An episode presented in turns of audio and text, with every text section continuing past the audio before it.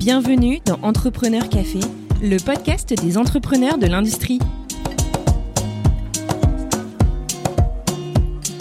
Bonjour à tous, moi c'est Xavier Riquier, l'un des cofondateurs du podcast, et aujourd'hui j'accueille dans ce nouvel épisode Arthur Guyet, cofondateur de NDA Partners, cabinet de consultants spécialiste en architecture de systèmes d'information qui intervient à la fois auprès de grandes entreprises et de startups. Venant d'un milieu modeste, il est le premier de la famille à faire de longues études. Arthur partage sur son parcours qui l'a amené à commencer la vie active très jeune en tant qu'ouvrier dans le bâtiment avant de reprendre des études à Central Paris puis de fonder NDA. Il revient également sur leur rencontre avec ses cofondateurs, Nassim et David, et les chemins qui les a menés à fonder NDA juste avant la crise Covid. Un parcours ultra inspirant à écouter sans modération. Bonne écoute Bonjour Arthur. Bonjour Xavier. Alors Arthur, la traditionnelle question, euh, est-ce que tu peux nous faire le, faire le, pitch de NDA Partners en quelques mots? Oui, bien sûr. Chez NDA, notre métier, c'est l'architecture des systèmes d'information et on intervient au travers de quatre verticales, le cloud, le DevOps, la data et la cybersécurité. Et on intervient principalement pour de grandes entreprises, pour leur pôle d'innovation et leur département IT, et de manière plus occasionnelle, on intervient aussi pour des startups, toujours sur des sujets euh, autour des technologies. Et du coup, quand tu dis grand groupe, c'est de tout type d'industrie ou est-ce qu'il y a une industrie en particulier? Alors d'un point de vue euh, plus historique, on, on, a beaucoup travaillé pour le secteur bancaire. C'est pas euh, du, du, fait d'une volonté particulière, c'est simplement que notre réseau euh, y est plus dense. Et maintenant, de plus en plus, on tend à, à travailler pour d'autres industries, notamment le luxe, le, le secteur maritime, etc., etc. Très clair. Et quand tu parles de start-up, qu'est-ce que vous faites exactement pour les start-up du coup? Alors pour les start-up, c'est souvent des missions qui sont très riches parce que on intervient comme euh, comme des CTO la plupart du temps. Donc on va venir les aider à industrialiser tout un produit technologique. Euh, on va les aider à définir des roadmaps, parfois même à structurer euh, leurs équipes, savoir quelles compétences recruter et à quel moment. Et on va en fait essayer de donner vie à leurs projets toujours au travers du prisme technologique. Est-ce qu'on peut dire que vous êtes des super consultants pour start-up euh... Super consultants, j'achète. C'est bien vendu. on va dire que c'est des startups qui ne sont peut-être pas forcément structurées pour, euh, pour avoir un CTO à plein temps et du coup elles vous contactent pour que vous fassiez le boulot pour eux, c'est ça? Exactement. Et en fait, c'est euh, essentiellement des startups pour lesquelles il y, y, a une très forte vision business et pour laquelle euh, la, technologie, en fait, c'est pas leur euh, la première en phase des, des fondateurs. Du coup, c'est des startups dans, qui font quoi exactement? Est-ce qu'il y, a un, il y a un modèle de startup ou c'est tout type de startup? C'est tout type et, et là encore, euh, du, du, fait de nos expériences et notre connaissance sectorielle, c'est souvent des fintechs, mais de plus en plus, on tend à travailler pour d'autres types de startups, notamment dans, dans le médical, mais aussi dans la sécurité. D'accord, c'est intéressant. Donc ça veut dire que chez vous, vous avez des compétences pour toucher à la fois au médical, la sécurité, les fintech. Euh, vous avez des profils variés, on va dire. Par, parce qu'en fait, on, on, appréhende notre métier euh, vraiment au travers du prisme technologique. Alors même si évidemment il y a besoin de maîtriser, euh, enfin de maîtriser, en tout cas d'avoir une certaine compréhension du métier, la, la, finalité de notre perspective restera la technologie. On va revenir plus en détail sur NDA Partners, mais là ce qui m'intéresse c'est parler, parler de toi Arthur bah, d'où tu viens, quel est, comme on dit, ton, ton background, qu'est-ce qui t'a amené à créer NDA Partners? Ouais, et alors là, je suis désolé, je vais être long parce que j'ai un profil qu'on pourrait qualifier d'un peu atypique, au, au, sens où j'ai démarré euh, euh, ma carrière professionnelle comme ouvrier du bâtiment pour rejoindre ensuite euh, Central Paris, puis fonder NDA. Du coup, est-ce que t'as quel âge, Arthur, sans, sans indiscrétion? J'ai 33 ans. 33 ans. Ça veut dire que tu as, eu ton bac et après tu as travaillé directement après en tant qu'ouvrier du bâtiment ou est-ce que tu as fait des études euh, pour aller dans la construction? Qu'est-ce qui t'a amené dans la construction à l'origine? Bah, Moi, je viens d'un milieu euh, moyen slash modeste dans, dans lequel euh, tous les hommes sont, sont, ouvriers du bâtiment. Donc ça fait partie de la culture familiale que de travailler dans le bâtiment. Et, en fait, bah, une période assez centrale dans, dans, ma vie était la période du lycée dans laquelle j'étais partagé entre vraiment deux mondes. Le, monde de, la formation, de la scolarité, euh, dans lequel euh, j'étais très absent, peu investi dans, ma scolarité, et de l'autre côté, j'étais partagé avec le monde euh, du bâtiment, dans, lequel j'y investissais euh, toutes mes vacances scolaires y passaient, euh, parce que ça me plaisait, parce que c'était c'était ça être un homme dans ma famille. Et en fait, la scolarité s'étant pas spécialement bien passée, même si elle a quand même abouti à un baccalauréat que, que j'ai obtenu au ras des pâquerettes, eh bien, j'ai décidé, juste après mon bac, de, de, ne pas démarrer mes études et de partir travailler avec la famille sur les chantiers. Et pourquoi tu as fait ça? Est-ce que c'est parce que tu avais eu l'habitude de toucher de l'argent, comme tu disais, dans le bâtiment en tant que lycéen, et du coup, tu t'imaginais pas faire les études sans. Enfin, tu te dis, je vais rentrer en vie active pour gagner de l'argent et être autonome? Quelle était la réflexion derrière? En fait, il y avait tout un tas de choses. C'est que pour moi, le, bâtiment, c'était notre culture, notre point d'ancrage depuis le début dans, ma famille. Donc, il y a, vraiment l'aspect euh, euh, culture de je, veux être indépendant, je, veux euh, passer du stade de l'adolescence à être un homme, et ça passait à mes yeux à cette époque par le bâtiment. L'autre point, c'est comme tu l'as dit, hein, c'est l'argent, c'est d'être indépendant financièrement, en tout cas pour l'alimentaire, les vêtements dès mes 12 ans, mes 13 ans, c'était une fierté. Ah, donc ça veut dire que tu as commencé sur les chantiers à cet âge-là, je suppose, avec ton père, du coup, à l'époque? Ouais, mes premiers chantiers, ça a été à oui, c'était vers mes 12 ans et après j'ai basculé sur euh, toutes mes vacances scolaires y passer et, euh, c'était pas une contrainte, hein, c'était vraiment une volonté de ma part, comme l'a fait mon frère par exemple aussi, d'aller travailler dès qu'on pouvait. Et du coup, comment tu t'es retrouvé à euh, bah, quitter après le bac, rentrer dans la vie active, être ouvrier du bâtiment, faire quelque chose, d'après ce que tu dis, qui te plaisait, à te retrouver à Centrale? Quel était le cheminement pour, te dire, bah, finalement, je, je fais plus ça, je reprends des études? Puis dans une, école assez, assez importante. C'est une très bonne question parce que même encore aujourd'hui, cette période, pour moi, ce, point pivot où j'ai basculé euh, après vers des études, euh, il, est encore très flou. Au sens où j'étais vraiment très fier de travailler dans, le bâtiment. Enfin, j'avais beaucoup d'enthousiasme à aller travailler tous les jours. On travaillait euh, vraiment beaucoup les, soirs, les week-ends, et, c'est vraiment quelque chose qui me rendait fier. Pour autant, j'avais le sentiment de de pouvoir faire plus. Et, et, à cette époque, en tout cas au bout de deux ans, euh, est venue à moi la question de euh, euh tel que c'est parti, soit j'y reste et, je joue ma carrière là-dedans et, je suis sûr que je pourrais faire de belles choses, soit euh, si je veux faire plus, il y a peut-être des accélérateurs. Et les études, c'était à cette époque un des accélérateurs possibles, en tout cas que j'avais en tête. Et du coup, comment tu t'es retrouvé Est-ce que tu connaissais, tu as fait directement les concours pour les écoles euh, Tu as repris un, cursus Comment tu t'es orienté directement vers Centrale? Non, du, du, tout. J'ai repris un parcours universitaire parce que c'était à l'époque l'unique institution qui, pouvait m'accepter. Euh, parce que le, profil il est quand même difficile à expliquer du, haut de ses 20 ans euh, aller reprendre des études c'est pas forcément évident et, euh, donc j'ai démarré euh, en faisant une licence spécialisée en mécanique des fluides. Et pendant cette licence tout s'est extrêmement bien passé. J'ai repris les études vraiment quasiment en partant de, de zéro mais avec beaucoup de volonté un peu d'ego et une volonté de un esprit un peu compétitif, bah, j'ai réussi à majorer très rapidement euh, euh, toutes mes années jusqu'à ce que je fasse une belle rencontre en, troisième année euh, avant l'obtention de ma licence, qui est ma, responsable de formation de l'époque, qui me dit Arthur, c'est très bien, on est très très content de t'avoir, mais mais il faut que tu partes maintenant, il faut que tu ailles tenter d'autres choses. Et, et c'est cette personne qui m'a éclairé sur l'univers, le monde des grandes écoles parce qu'évidemment, dans la culture familiale, à, part Pont et Chaussée qu'on connaissait de réputation. Euh, pour le bâtiment. Ouais, c'est ça, exactement. Mais, mais voilà, c'est pas dans notre culture. Je, pense être le premier euh, de ma génération dans ma famille à avoir eu le bac. Les, études, c'est pas quelque chose qui nous parlait beaucoup. Et cette personne, un jour, m'a éclairé sur euh, euh, toute la mécanique de des admissions sur titre pour entrer dans des grandes écoles et m'a envoyé euh, passer euh, tous ces concours. Donc j'ai découvert le nom des écoles euh, à chaque fois un mois avant que je passais le, les, concours d'admission. Et finalement, j'ai obtenu tout ce que je pouvais aller obtenir. Et, et, à la fin des fins, parmi la liste, on m'a dit de, de, prendre Central Paris. Et c'est comme ça que j'ai rejoint l'école.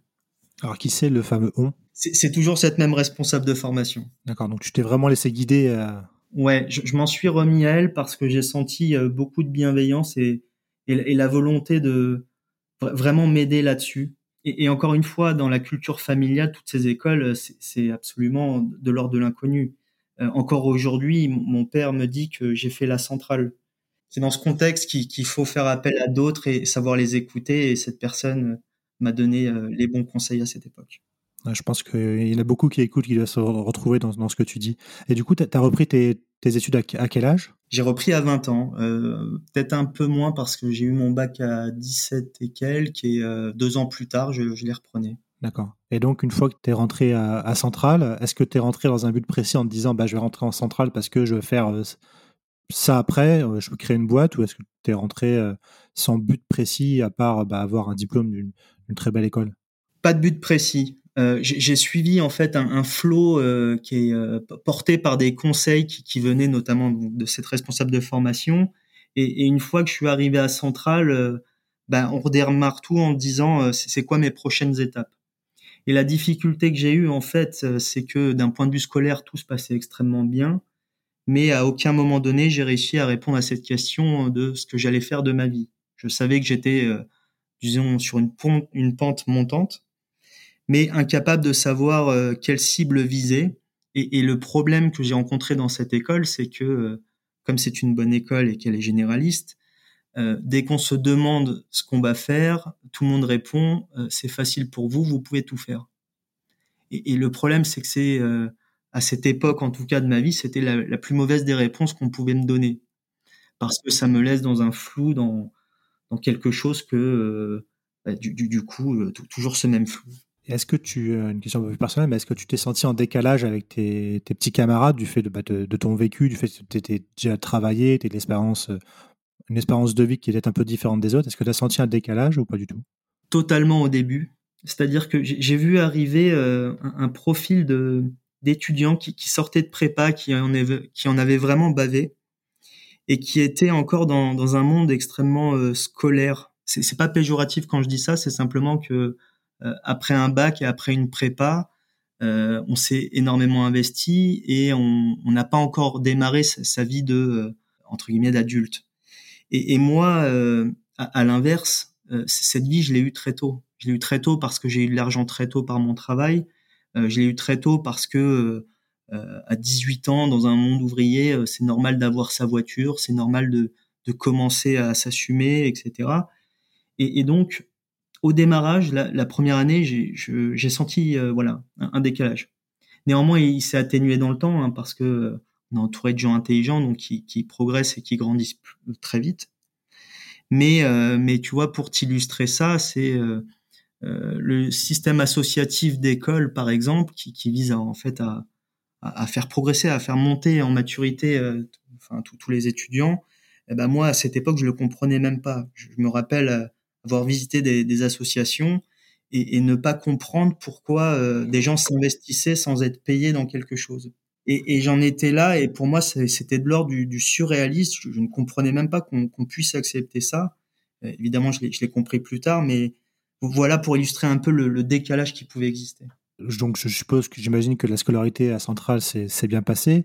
Et une fois que tu as fini ton, ton cursus, euh, bah, du coup, what's next? Est-ce que tu as, as, commencé dans, un job, euh, on va dire lambda, euh, classique d'une sortie grande école ou tu t'es directement lancé en entrepreneuriat Alors, à, l'issue de, de, Centrale, je me suis lancé dans l'entrepreneuriat parce qu'à cette époque, je, ne savais pas quoi faire. Et, euh, et j'ai trouvé un camarade qui était plus ou moins dans la même situation et on s'est dit, à deux cerveaux, on, doit pouvoir faire des choses intelligentes. Ce qui ne se vérifie pas toujours. la, preuve, on, on, a tenté de, de monter une boîte extrêmement tech euh, notamment autour du, du, machine learning pour le traitement automatique de photos. On a développé euh, plusieurs algos qui étaient assez sympas à l'époque euh, au, au, vu de, de l'état de l'art de ce qui se proposait. Mais c'est quelque chose qu'on a totalement oublié de vendre commercialement, ce qui fait qu'au bout d'un an, on s'est épuisé dans de la technologie et, et on a décidé finalement de mettre fin à cette aventure. Est-ce qu'on peut dire que vous avez eu le, le réflexe, euh, entre guillemets, classe, si je dois caricaturer, le, réflexe classique de l'ingénieur français qui pense avoir produit avant de penser marché? C'est exactement ça. Et, le, plus dramatique dans tout ça, c'est qu'on l'a fait tout en étant conscient d'être dans ce fameux tunnel euh, de l'ingénieur. C'est-à-dire qu'on le savait, on le ressentait, on nous le disait à l'extérieur, mais il y avait une sorte, euh, de fuite en avant dans lequel on se disait le produit est beau, et, en plus de ça, il l'était mais euh, sans, vouloir lâcher, sans, vouloir prendre du recul et à un moment donné euh, s'arrêter. On, s'est tout de même arrêté au bout d'un an, mais on, aurait pu le faire plus tôt. Mais effectivement, oui. Et du coup, après cette première expérience qui s'est finie au bout d'un an, qu'est-ce que tu as fait? Et, là, j'en étais toujours à, la même situation, c'est-à-dire que j'avais aucune idée de ce que je voulais faire. Donc, je, je, consulte mon LinkedIn, je vais contacter un des nombreux recruteurs qui vous ajoutent pendant votre période d'école. Et je lui explique un peu mon parcours et je lui dis euh, bah voilà trouve-moi du boulot. Et euh, il me fait passer toute une série d'entretiens euh, dans plusieurs boîtes notamment des cabinets de conseil en, en IT qui ont plutôt belle réputation dans des boîtes de finances de marché etc etc et à nouveau tout se passe bien pour moi je les ai toutes et parce que j'étais incapable de faire un choix basé sur du rationnel basé sur mes appétences j'ai pris ceux qui avaient l'air le plus sympa. Et ça a été ma clé de décision à l'époque. Je disais, du coup, ils avaient, ils avaient l'air plus sympas que les autres, et tu t'es dit, bah, je me sentirais mieux là-bas, et donc j'y vais, quoi. Exactement, exactement. Et donc, c'était quoi le, job que tu faisais en tant que consultant? Bah, Très difficile à dire. Je suis rentré dans, dans ces grands moules, euh, dans ces grandes machines dans lesquelles on, on dit, on raconte à nos amis en soirée qu'on est consultant, euh, sans pouvoir dire euh, autre chose derrière, si ce n'est que d'illustrer par les missions que l'on fait euh, nos activités au travail. je suis passé par là, je comprends. Ouais, ce, flou artistique, qui, je trouve, est d'une très grande violence quand on est quand on est sorti d'école. Infliger ça à, des profils un, un, peu jeunes, un peu juniors, de ne pas être capable d'expliquer ce que l'on fait, ça amène à une perte de sens euh, très forte de, de, nos métiers. Et c'est après, s'en est suivi pour moi euh, des années euh, alors qui sont bien passées. J'avais une très bonne trajectoire de consultant, etc., etc. Mais une expérience que pas que je regrette du tout, mais mais qui me laisse très perplexe sur ce que ça a pu m'apporter. Enfin, ça m'a apporté plein de choses, mais voilà. Ouais, justement, si tu si tu devais ressortir une chose bénéfique du fait d'avoir été consultant pour toi Enfin, une ou deux choses. Hein. Ça a eu le bénéfice de, m'envoyer chez euh, tout un tas de clients qui fait que j'ai pu observer plein de contextes d'entreprise différents. J'ai pu euh, apprendre chez chacun de mes clients euh, tout un tas de choses sur sur leur manière d'employer les technologies, sur leur manière d'être architecte, sur leur manière de, de, gérer des équipes, etc., etc. Et un jour, j'ai fait une très belle rencontre à l'occasion de ma, dernière mission pour ce gros cabinet j'ai rencontré un client qui, venait d'être euh, promu euh, en tant que responsable du, pôle d'innovation euh, de, de, de l'IT de sa banque. Parce qu'il venait d'être promu, il était très investi et par ailleurs, il avait euh, cette générosité de, m'apprendre au passage ce qu'il apprenait. Et ça a été mon, premier point où je me suis senti grandi euh, par mon métier on va dire que ouais, un des avantages d'être consultant, si je synthétise, c'est un peu faire un peu du son propre benchmark et de, prendre les meilleures idées, les meilleurs process de, tes clients, on va dire. Exactement. C'est de voir plein d'expériences différentes qui fait que à la fin, tu as une culture générale euh, assez avancée des, entreprises, en tout cas dans, dans, le, dans ton secteur. Du coup, tu es resté consultant combien de temps? Euh, Entre 4 et 5 ans. Et donc, au bout de 4-5 ans, c'est là où tu t'es dit euh, j'en ai marre, j'ai fait le tour, c'est le moment de, retourner l'entrepreneuriat? Alors, je me suis pas dit ça tout seul. En fait, euh, sur cette dernière mission, j'ai rencontré un client euh, qui, a joué ce, rôle de quasi-mentor pour moi. Et j'ai rencontré aussi Nassim Wali et David Aliar, qui sont aujourd'hui mes deux associés. On menait un projet pour une grande banque, un projet assez compliqué à mener et c'est à cette occasion en fait que, j'ai rencontré donc euh, Nassim et David. Et il s'en est suivi une sorte d'alchimie professionnelle qui fait que on, se regardait à la fin tous les trois en se disant bon on a trouvé l'équipe. Maintenant il faut qu'on fasse quelque chose. On savait qu'on ferait quelque chose sans, même savoir quoi. Et c'est cette rencontre en fait qui a motivé la, création de NDA c'est-à-dire qu'on est sorti respectivement de, euh, de, de nos cabinets on, on est parti et on, est parti avec euh, une mission, enfin une envie en tête, c'est de monter quelque chose qui et de faire euh, les choses bien. Et, du coup, là, on est à quelle période? Là, on est, euh, on est juste avant le, premier confinement. On, est début 2020.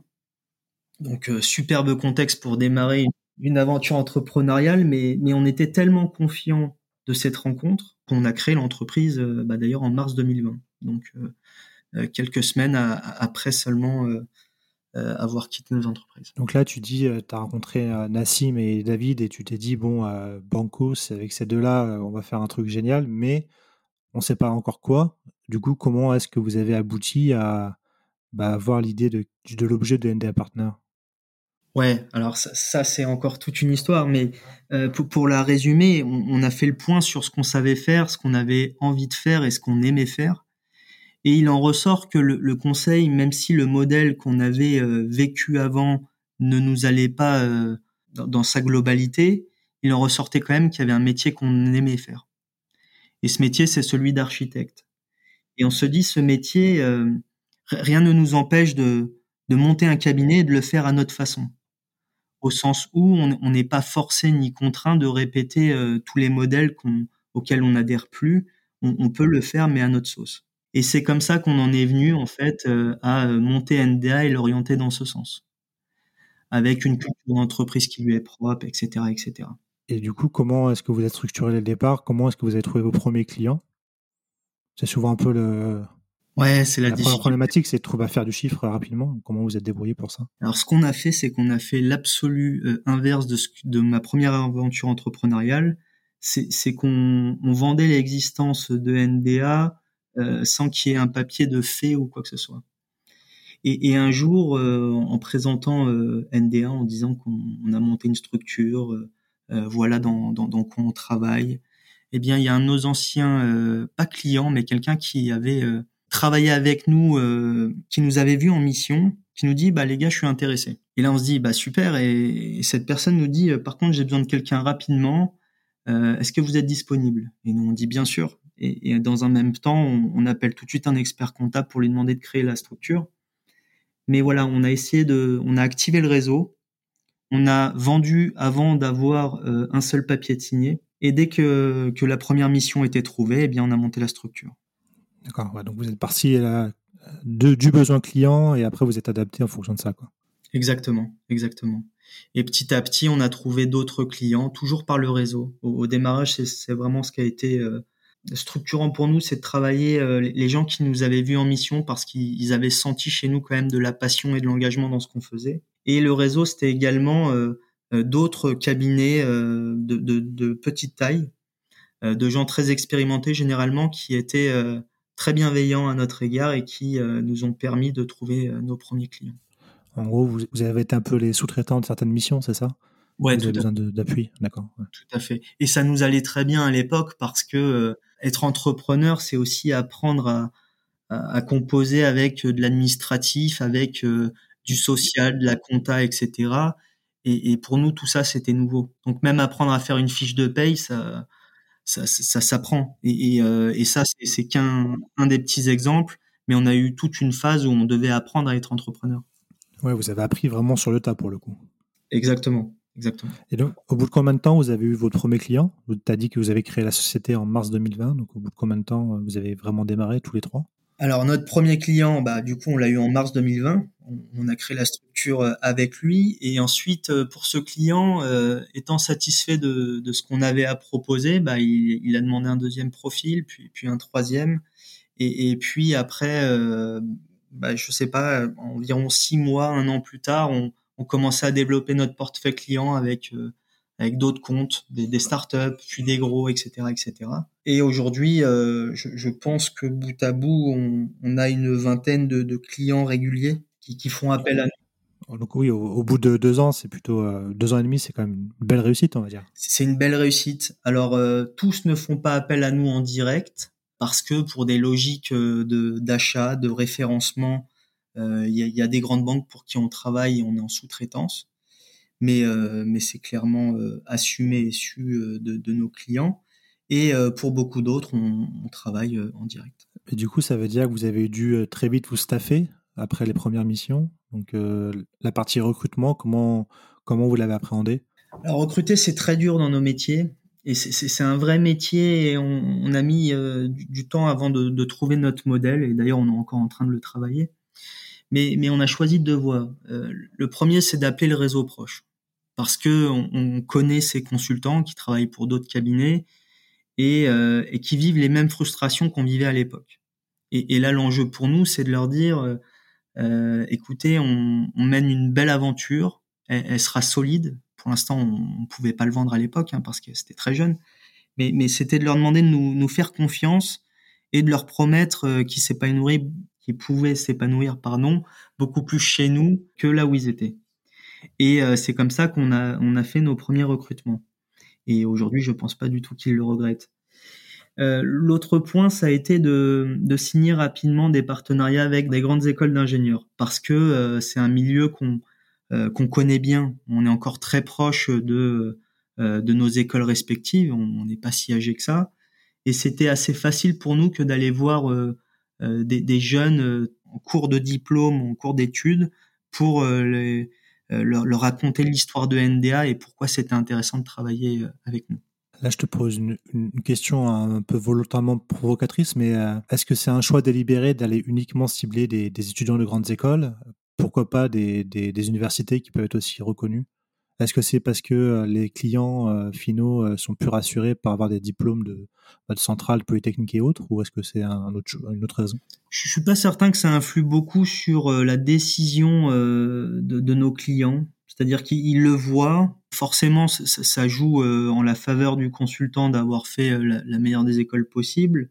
Néanmoins, c'est jamais ça, ça, va aider à la prise de décision, mais vraiment de manière minime par rapport au reste du CV pourquoi on va pas voir euh, dans, des universités C'est simplement que on est une petite structure, on, est tous euh, architectes de métier, donc ça veut dire que c'est le métier qu'on exerce à 100% de notre temps. Il faut à un moment donné rationaliser. Et, euh, rationaliser, ça veut dire faire une approximation de la réalité en se disant si on va voir une grande école et qu'on recrute un bon profil, c'est certain qu'il sera bon et j'ai pas le temps d'aller benchmarker le reste du monde on, est conscient qu'il y, a des milliers de pépites euh, partout, mais pour le moment, ça serait trop d'efforts, trop d'énergie que d'y aller. On peut dire que c'est une gestion du risque, quoi. C'est minimiser le risque de recrutement pour pouvoir être efficient et grandir vite. C'est ça, c'est euh, faire une approximation pour aller plus vite. C'est voir le problème non pas dans sa globalité, mais volontairement le restreindre pour avancer. Vu que vous êtes une petite structure, euh, pour l'instant, est-ce que vous recrutez des, des, profils plutôt, plutôt juniors ou est-ce que vous arrivez déjà à recruter des profils expérimentés?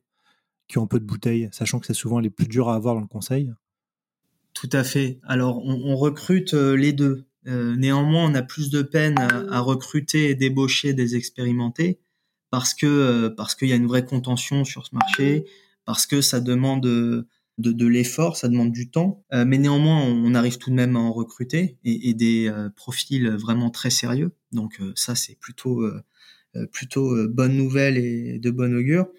Et pour les, les, les inexpérimentés, pardon, les, les sorties d'école, là, c'est entre guillemets plus facile. C'est c'est pas beaucoup plus facile, mais disons que c'est plus euh, concentré le, le, le point de sourcing. C'est participer à des forums, c'est participer à des événements qui sont très localisés, à la fois dans le temps et même euh, d'un point de vue euh, physique. Je dis que c'est pas très facile au sens aussi où on vise à à vraiment recruter euh, ceux qu'on estime être les meilleurs pour notre métier. C'est-à-dire qu'on euh, c'est pas parce qu'on est une petite structure et qu'on veut se développer rapidement qu'on fera de, compromis ou de concessions sur la qualité qu'on peut offrir derrière. Donc finalement, ça, c'est des challenges, des défis qu'on s'ajoute parce que c'est ce qu'on veut faire. On veut, on veut être excellent, on veut être les meilleurs dans ce qu'on fait. Et, donc ça, ça rend n'importe quel recrutement plus compliqué. Et du coup, euh, pour parce que dans vos secteurs, vous avez des concurrents qui sont souvent des, gros, des gros cabinets de conseil, des mastodontes bien connus. Comment vous vous différenciez auprès des, jeunes diplômés qui souvent, euh, de mon expérience, ont une vision un peu biaisée du conseil Ils pensent qu'il y a tout de suite des très gros salaires, qu'ils vont voyager partout, etc. Comment est-ce que vous arrivez à vous différencier par rapport aux gros cabinets pour les attirer, ces jeunes talents, justement? Bah Nous, on présente des projets ce qui serait infernal pour nous, c'est de dire à, un jeune diplômé, tu viendras et tu seras consultant. C'est infernal d'entendre ça. Nous, ce qu'on vend, c'est un projet, c'est une formation, c'est un accompagnement qui fait qu'à la fin, cette personne, chez nous, aura tel métier, sera expert et pourra le revendiquer haut et fort, et sur la base d'éléments tangibles. Hein, ça sera pas de, il y aura forcément de la slide, mais néanmoins on mettra un gros bagage derrière qui fait que on se sentira vraiment expert par démonstration chez nos clients. D'autre part, on, leur vend aussi euh, le fait que on est dans l'intolérance au superflu. On n'est pas là pour aller euh, regarder sur internet ce qui se dit d'une technologie et ensuite le remettre dans des slides. si on parle d'une technologie dans une slide, c'est que à 100% des cas, on, l'a poqué avant. C'est-à-dire qu'on a mis les mains dedans, on s'est donné les moyens d'avoir de vrais avis, et, et, ensuite seulement on va en parler. Et ça, quand on en parle en école d'ingénieur, bah ça fait écho.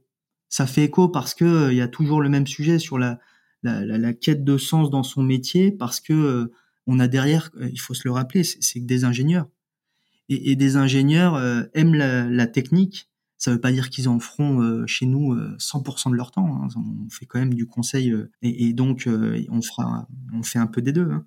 Mais, mais néanmoins, il en faut, il en faut. Et ça, ça fait écho. L'autre point aussi, c'est que si on se dit qu'on veut être les meilleurs architectes de la place dans, nos dominantes respectives, ça veut dire qu'il faut qu'on se donne les moyens d'y aller. C'est-à-dire qu'il faut qu'on se donne du temps, qu'on se donne des ressources, qu'on se donne des formations, des certifications, etc., etc. Et chez NDA, et ça c'est depuis le démarrage, on s'est fait euh, d'un devoir que de laisser un accès illimité à toutes les ressources qui pourraient faire qu'on apprend. Et c'est même pas forcément des ressources en lien avec notre métier, c'est euh, n'importe quel consultant qui lève la main et qui dit euh, je vais me former sur le marketing digital, alors que ça ne nous intéresse pas du tout dans l'absolu, mais évidemment on va supporter cette volonté en payant tout ce qui est livres, cours, etc c'est vraiment un accompagnement. C'est pas c'est pas la grosse machine des boîtes de conseil. C'est vraiment euh, accompagner euh, du co-développement entre entre vous et, et, les, consultants que vous embauchez. C'est ça, c'est de, prendre les, meilleurs des cerveaux et, faire en sorte de leur donner un environnement stimulant dans lequel euh, bah, tous les matins quand ils arrivent au boulot, ils, ont envie, ils ont faim de savoir et, ils vont réussir à se nourrir chez nous si on parle un peu du, futur, quelles sont les ambitions de NDA Partner à, court, moyen terme? Tu disais que bah, au niveau recrutement, vous, vous grossissez euh, de manière assez importante. Quelles sont vos ambitions là alors, on, s'était fixé comme ambition, plus plutôt que de se donner des chiffres, on, se disait euh, un bon rythme, c'est de doubler la taille de l'équipe chaque année. Ça, c'est une sorte d'indicateur qui nous donne la vélocité qu'on veut avoir. Néanmoins, tout, ça, on le mettra toujours au regard de ce qu'on est euh, capable de faire et surtout euh, le, fait d'être capable de maintenir sa culture et ses valeurs. Et parmi nos valeurs, il y a l'excellence et c'est pas quelque chose avec euh, laquelle on, fera de, compromis. C'est-à-dire que je, dis aujourd'hui qu'on veut doubler la taille de l'équipe chaque année. Néanmoins, comme on cherche toujours à recruter les meilleurs et leur donner le meilleur des cadres, euh, peut-être qu'un jour, euh, bah, peut-être que ça se fera pas, ça sera pas doublé et c'est pas très grave. Ce qui compte, c'est qu'on aille dans une bonne direction, avec une bonne cadence et surtout de grosses grosses exigences sur euh, sur ce qu'on veut être. Et l'autre point, où est-ce qu'on veut aller précisément à 5, 10 ans, 20 ans, je, je pourrais même pas le dire en termes de chiffres. Ce, dont je suis certain, par contre, c'est qu'on on, insiste, hein, on veut être les meilleurs dans notre discipline et on, veut faire de, grandes choses. Et le de, grandes choses, je pourrais même pas te matérialiser aujourd'hui la forme qu'il aura. ça peut être par exemple d'ouvrir des bureaux à l'étranger, de s'internationaliser. Enfin, c'est pas forcément, je suis d'accord, de, chiffres quoi, mais est-ce que vous avez d'ambition, euh, tu vois? À l'international aujourd'hui, on n'a jamais évoqué le point et il n'y a pas une appétence tout de suite particulière à y aller. Il y a un sujet sur lequel on, est tous très sensibles chez NDA, c'est le, le green. Euh, notamment le Green IT. On, on, a fait euh, quelques missions sur le sujet. On a lancé des projets écoles euh, sur le sujet. Et, et ça, ça devient de plus en plus euh, une piste, une volonté chez nous que d'y aller euh, vraiment franco sur le sujet et, et de, créer les, architectes SI de demain qui, savent évoluer dans, un contexte où la, ressource est plus limitée, où on, est plus frugal dans nos approches, etc., etc. C'est des belles, belles ambitions en tout cas. Euh, Arthur, on arrive au, terme de, notre, de notre échange. Euh, la question qu'on pose habituellement pour clôturer nos, entretiens chez Entrepreneur Café, si tu avais un, conseil à donner à quelqu'un qui, bah, qui est un peu comme toi, euh, aimerait entreprendre mais pas forcément les codes, quel serait ce conseil? Ouais, alors chez, NDA, on en a un particulier, c'est qu'on joue le collectif. C'est-à-dire que NDA, c'est pas trois cofondateurs et des collaborateurs derrière. C'est c'est on crée une culture dans laquelle tout le monde devient entrepreneur avec nous. Et, la force de ce modèle, c'est que euh, euh, à chaque fois qu'on a une nouvelle personne qui nous rejoint, on gagne un entrepreneur avec nous. Et euh, plus ça va, plus on multiplie notre force de frappe. Alors ça vient avec beaucoup de défis, beaucoup de difficultés parce que il faut aligner tout le monde dans une même direction. Et c'est pour ça que cette vision de jouer le collectif, il faut la coupler avec derrière bien définir ses fondamentaux, bien définir ses valeurs, bien définir ses ambitions. Et, ensuite seulement, bah, tout ça, ça prend sens. Et là, de plus en plus, je l'observe en tout cas, la force de frappe se démultiplie vraiment vite. Bah, merci pour ce bon conseil Arthur et je te souhaite plein de bonnes réussites pour euh, la suite avec NDR. Merci Xavier.